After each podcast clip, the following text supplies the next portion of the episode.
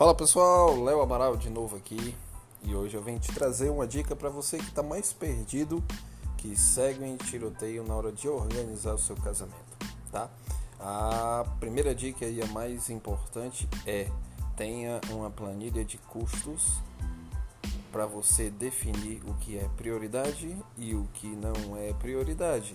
Então você tem que entender que você tem que ter um orçamento inicial, que tipo de casamento você vai poder fazer.